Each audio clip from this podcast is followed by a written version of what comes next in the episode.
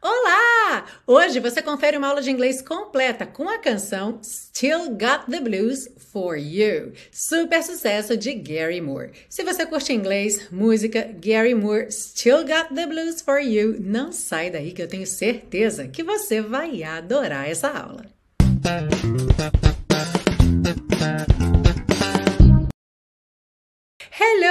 Welcome to another class of your favorite series Aprenda Inglês com Música, que te ensina inglês de maneira divertida e eficaz no YouTube e em podcast desde 2016.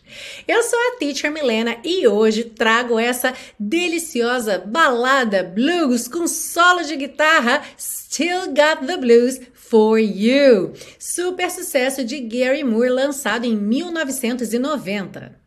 Para quem está sempre aqui comigo, muito obrigada pela presença mais uma vez. E se você é novo ou nova por aqui, seja muito bem-vindo, seja muito bem-vinda. Já são mais de 180 aulas gratuitas aqui na série Aprenda Inglês com Música, então fique à vontade para navegar pelas playlists do canal ou se você estiver ouvindo no podcast, para rolar aí para baixo, rolar o feed para baixo e encontrar pérolas da música que além de serem uma delícia de ouvir, ainda te ensinam muito inglês.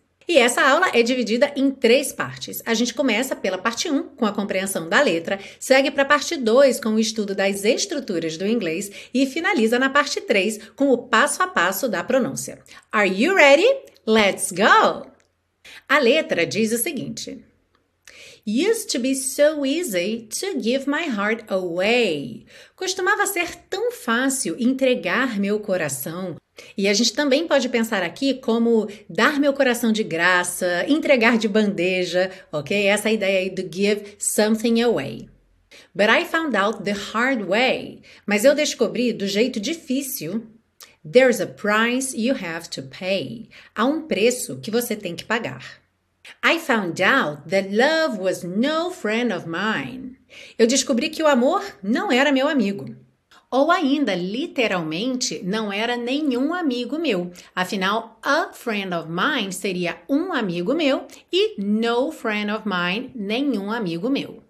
I should have known, time after time. Eu deveria saber após tantas vezes, ou eu já devia saber após tantas vezes. E esse após tantas vezes a gente não está traduzindo ao pé da letra, mas quando a gente tem essa expressão time after time, é algo que se repete, algo que acontece repetidas vezes. Então a ideia aqui na, no pensamento dele é que ele já deveria ter aprendido a lição, já que isso se repetiu tantas vezes. So long, it was so long ago. Tanto tempo, isso foi há tanto tempo. But I've still got the blues for you. Mas eu ainda fico triste por sua causa ou por você. E a gente vai ver mais detalhes sobre essa frase na parte 2. Used to be so easy to fall in love again. Costumava ser tão fácil me apaixonar novamente. But I found out the hard way. Mas eu descobri do jeito difícil. It's a road that leads to pain. É uma estrada que leva à dor. I found that love was more than just a game. Eu descobri que o amor era mais do que apenas um jogo. You're playing to win. Você está jogando para vencer ou para ganhar. But you lose just the same.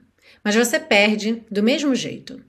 Aí volta no refrão, que é o So long, it was so long ago, but I've still got the blues for you, que a gente já viu. E depois, So many years since I've seen your face. Tantos anos desde que vi seu rosto. But here in my heart, there's an empty space. Mas aqui no meu coração há um espaço vazio, where you used to be, onde você costumava estar. Volta mais uma vez lá no refrão e depois no finalzinho. Though the days come and go, embora os dias venham e vão, there's one thing I know. Há uma coisa que eu sei. I've still got the blues for you. Ainda fico triste por sua causa. Bom, além de uma canção muito gostosa, um verdadeiro clássico da dor de cotovelo, não é verdade? Todo mundo já passou por isso, todo mundo já got the blues por alguém, for someone. E é muito curioso como os artistas frequentemente transformam esse sentimento que é dolorido em obras de arte tão bonitas, tão gostosas, tão bem-sucedidas quanto essa música. Se você está curtindo essa aula, não esquece de deixar seu like aí, of course. E para você que é super fã da série Aprenda Inglês com Música, mas fã de carteirinha mesmo e quer me ajudar a manter esse projeto no ar, saiba que você pode fazer isso se tornando um super colaborador ou uma super colaboradora da série. E para apoiar esse projeto, você pode fazer uma doação de qualquer valor ou então adquirir os super pacotões, obtendo as aulas da série para download. Para fazer a sua contribuição, basta clicar aqui nesse card ou no link que está aí na descrição dessa aula e eu vou adorar ter você me ajudando a manter esse projeto no ar. E vamos seguir agora para a parte 2 com o estudo das estruturas do inglês. E nunca é demais lembrar que tudo que aparece escrito aqui na sua tela, todas essas anotações, ficam disponíveis para você num PDF que você baixa gratuitamente lá na biblioteca Aprenda Inglês com Música. E o link também está embaixo na descrição dessa aula. Começamos pela primeira frase da música Used to be so easy to give my heart away. Costumava ser tão fácil entregar meu coração ou dar meu coração de graça, dar meu coração de bandeja. Então, já falei com você na parte 1 sobre esse give something away, ok? Que é dar, entregar, dar de graça. E agora a gente vai dar uma olhada nesse começo aí, used to be so easy. Primeira coisa que você já repara é que você não ouve used to, nem used to, você ouve used to. Used to, ok? Então já é para você treinar o seu ouvido aí, embora a gente não esteja na parte 3 ainda, mas tá tudo interligado, tudo conectado, que é o seguinte: used, o E não é pronunciado, ok? E o D, que é a consoante oclusiva, eu já ligo no T do to. Então você ouve mesmo used to, used to ok? Então já se acostuma com isso. E qual é o significado dessa expressão? Para que, que a gente usa essa expressão? Quando a gente quer dizer que algo costumava acontecer de uma determinada forma, de uma determinada maneira. E já não acontece daquela maneira hoje em dia. Esse contraste já está implícito. Então, sempre que você vir used to numa frase, aquilo ali está informando que no passado era de um jeito e hoje é de outro jeito, ok? Outro ponto importante é que quando eu quero dizer costumava ser fácil, na norma culta eu teria que ter um sujeito aí para esse verbo. Used é um verbo, eu precisaria ter um sujeito, eu usaria então it. It used to be ok? It used to be so easy, costumava ser tão fácil. Como aqui a gente está trabalhando com letra de música, é muito frequente alguns sujeitos serem omitidos, muitas vezes porque eles já estão implícitos e eles ocupariam ali uma sílaba dentro da frase musical que nem sempre está sobrando. Então é frequente a gente ter aí sujeitos omitidos, mas só para você saber, dentro da norma culta, se você for falar essa frase, seria it used to be so easy, ok? Para a gente praticar, então, falando em voz alta, alright? Vamos supor que você atualmente não trabalhe aos finais de semana, mas você costumava trabalhar aos finais ou aos fins de semana. Como você diria isso in English? How would you say that? I used to work on weekends. I used to work on weekends. E já faça mesmo essa ligação desse som used to, used to, com essa escrita. O S é de T-O. E atenção para você não cometer um erro comum. Muita gente faz a seguinte dedução: se costumava é used to, então eu costumo vai ser I use no presente sem o D to, certo? Errado. Não é dessa forma que funciona. Essa expressão, ela só existe para o passado, para coisas que eram de uma forma e agora são de outra forma, ok? Para você falar sobre coisas que você costuma fazer, ou seja, hábitos no presente, você vai fazer a sua frase utilizando uma daquelas palavrinhas de frequência, os advérbios de frequência, como por exemplo often ou usually, ok? Então, como é que você diria? Fale em voz alta para praticar. Eu costumo descansar aos domingos. Eu costumo descansar aos domingos. I often rest on Sundays. Or I usually rest on Sundays. E é claro que em português essa frase também poderia ser eu frequentemente descanso aos domingos. Alright? Seguindo aí, temos as frases But I found out the hard way, mas eu descobri do jeito difícil. E também, I found that love was more than just a game. Eu descobri que o amor era mais do que apenas um jogo. Então é bacana você reparar que nós temos tanto o phrasal verb to find out, que no passado aqui tá found out, quanto só o verbo to find, que aqui está no passado, found, significando descobrir. E isso é muito comum. Então, em inglês, nós temos sim o verbo to discover, mas ele não é um verbo para coisas que você descobre no dia a dia, ok? É, tenta lembrar do Discovery Channel, ok? Então, quando você fala desse tipo de descoberta, uma descoberta científica, isso sim vai ser uma discovery, e aí você vai usar o verbo to discover, ok? Uma descoberta histórica, científica, mas algo que você descobre no dia a dia, é muito comum que você use então ou o verbo to find ou o phrasal verb to find out. E realmente tanto faz, tá? Fica aí a seu critério, a sua escolha, a opção só pelo verbo to find ou então pelo phrasal verb to find out. Ah, e um parênteses aí que eu quase me esqueci é o seguinte: na segunda frase aqui nós temos I found that love was more than just a game. Eu descobri que o amor era mais que apenas um jogo. A gente tem aí realmente uma equivalência perfeita, mas esse that, que é o que em português, poderia ser omitido tá bem? Ele poderia não estar aí e essa frase em inglês ainda estaria correta. Então é importante você se acostumar aí com a possibilidade desse that aparecer ou não. Sabendo disso, vamos juntar aí as nossas pecinhas do quebra-cabeça e eu quero que você fale em voz alta para praticar, como você diria: Eu descobri que ele me ama. Ou você pode também dizer: Eu descobri que ela me ama. Que frase maravilhosa para a gente tirar essa sensação de dor de cotovelo da música. Vamos para o outro caminho. Eu descobri que ele me ama. Ou eu descobri que ela me ama.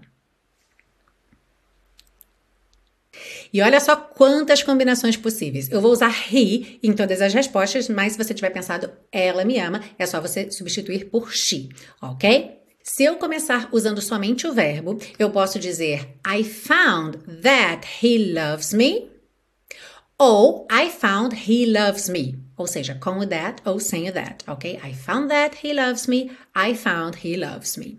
Se eu escolher o phrasal verb, I found out that he loves me. Ou sem o that, I found out he loves me. Uhum.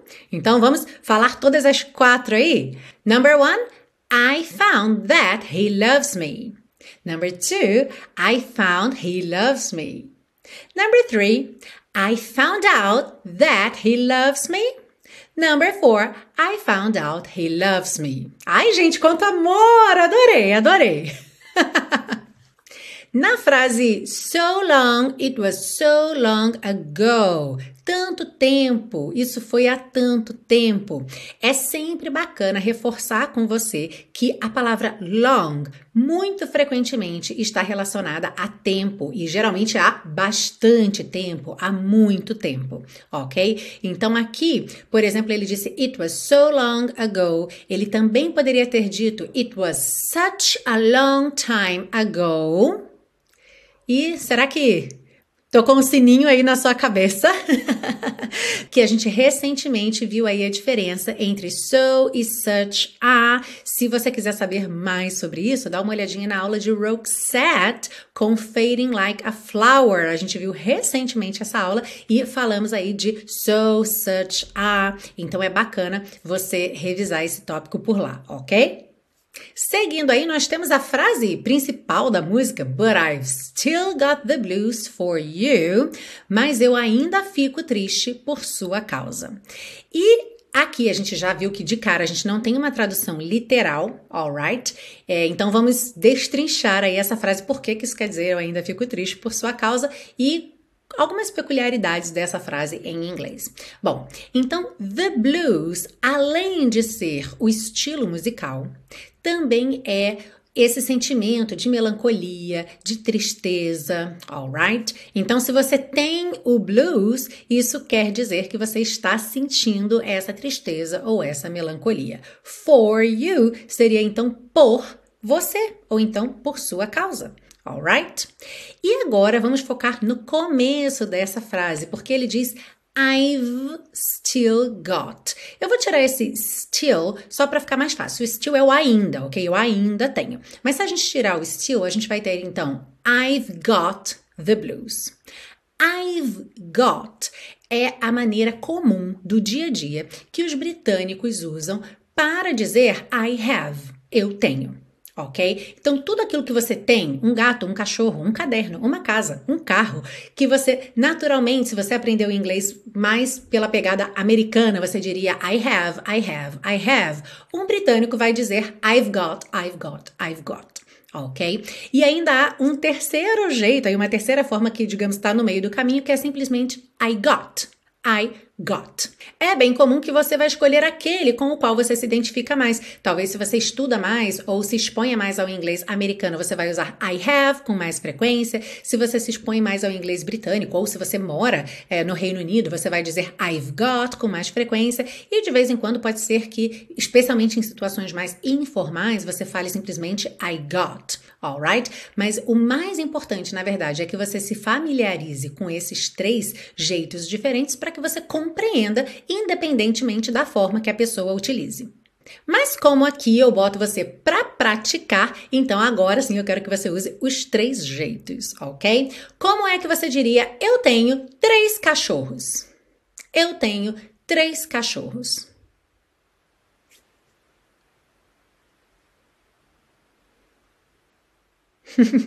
então te dei tempo aí de fazer as três frases. Bom, se a gente começar pela forma americana, vamos ter I have three dogs.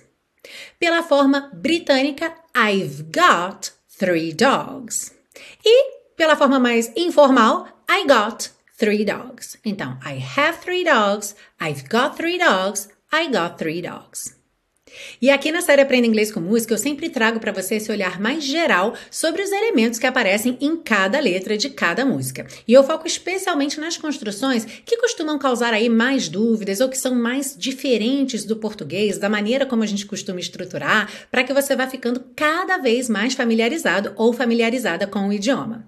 Mas é claro, se você quiser aprender essas estruturas e essas construções passo a passo num curso de inglês que tem aí uma sequência pedagógica progressiva, começando do zero e crescendo numa ordem em que tudo faça sentido, ainda por cima com foco na fala e com meu acompanhamento personalizado, eu tenho para você o intensivo de inglês da Teacher Milena. E mesmo que você não seja iniciante em inglês, se você ainda não tem uma confiança no idioma, sabe, que te dá aquela independência de transformar seus pensamentos em frases em inglês, de ter uma boa compreensão daquilo que você escuta, falando com alguém, escutando escutando uma música, assistindo a um filme ou série, o intensivo também é para você. E eu te garanto que é uma metodologia diferente de tudo que você já viu sem o verbo to be na primeira aula. Olha só que legal que a Luelle escreveu logo nas primeiras aulas do curso. Diferente de todas as metodologias que já estudei. Adorei! Lueli, um beijo para você. É muito diferente mesmo e é por isso que os alunos amam o intensivo e eu também sou apaixonada por esse curso. E eu tenho tanta certeza que você vai gostar que eu te ofereço 30 dias de garantia incondicional. Se você quiser fazer parte disso, aprender inglês de uma vez por todas e ainda se divertir muito no processo, clica aqui nesse card ou no link que está aí na descrição dessa aula para visitar o site do intensivo. E se não houver vagas no momento em que você visitar o site, preencha o cadastro de lista de espera que eu te aviso assim que eu tiver uma vaga para você. Let's move on to part three now. Let's move on to part three now. Sim! Vamos seguir agora para parte 3 para deixar você cantando Still Got the Blues for You bem bonito. Bom, eu nem precisava dizer que esse começo vai soar used to be so easy, porque já bati nessa tecla lá na parte 2. Mas reforço mais uma vez, porque eu quero que você capriche muito nessa pronúncia. Então, used to be, used to be. Ok? Vem junto comigo. Used to be so easy. Used to be so easy. E aqui eu quero abrir um, um parêntese, porque a palavra easy, ela termina com Y. Então, normalmente, quando eu estou falando, eu pronuncio essa palavra easy, easy, bem I, I, no final. Mas é bem comum em letra de música a gente ter easy, easy. E isso acontece aqui, o Gary Moore canta Used to be so easy. Alright? Então, used to be so easy to give my heart away. To give my, sem mistério, heart away. Olha só que interessante que a gente tem aqui. Gary Moore era britânico, então não enrola a língua nos R's, não fala heart e sim heart, heart. Mas na junção de heart com away, ele juntou com rarara, que é uma característica tipicamente mais americana na fala, mas quando a gente pensa em canção em letra de música, acaba sendo adotado aí por muita gente de diferentes nacionalidades. Então, heart away é a pronúncia que a gente tem aqui para esse trecho. To give my heart away. Heart away. Se você já tem o costume de enrolar a língua no heart, não tem problema nenhum. Heart away. Heart away. Uhum. But I found out the hard way. Então aqui também but I ficou but I para ficar mais fluido.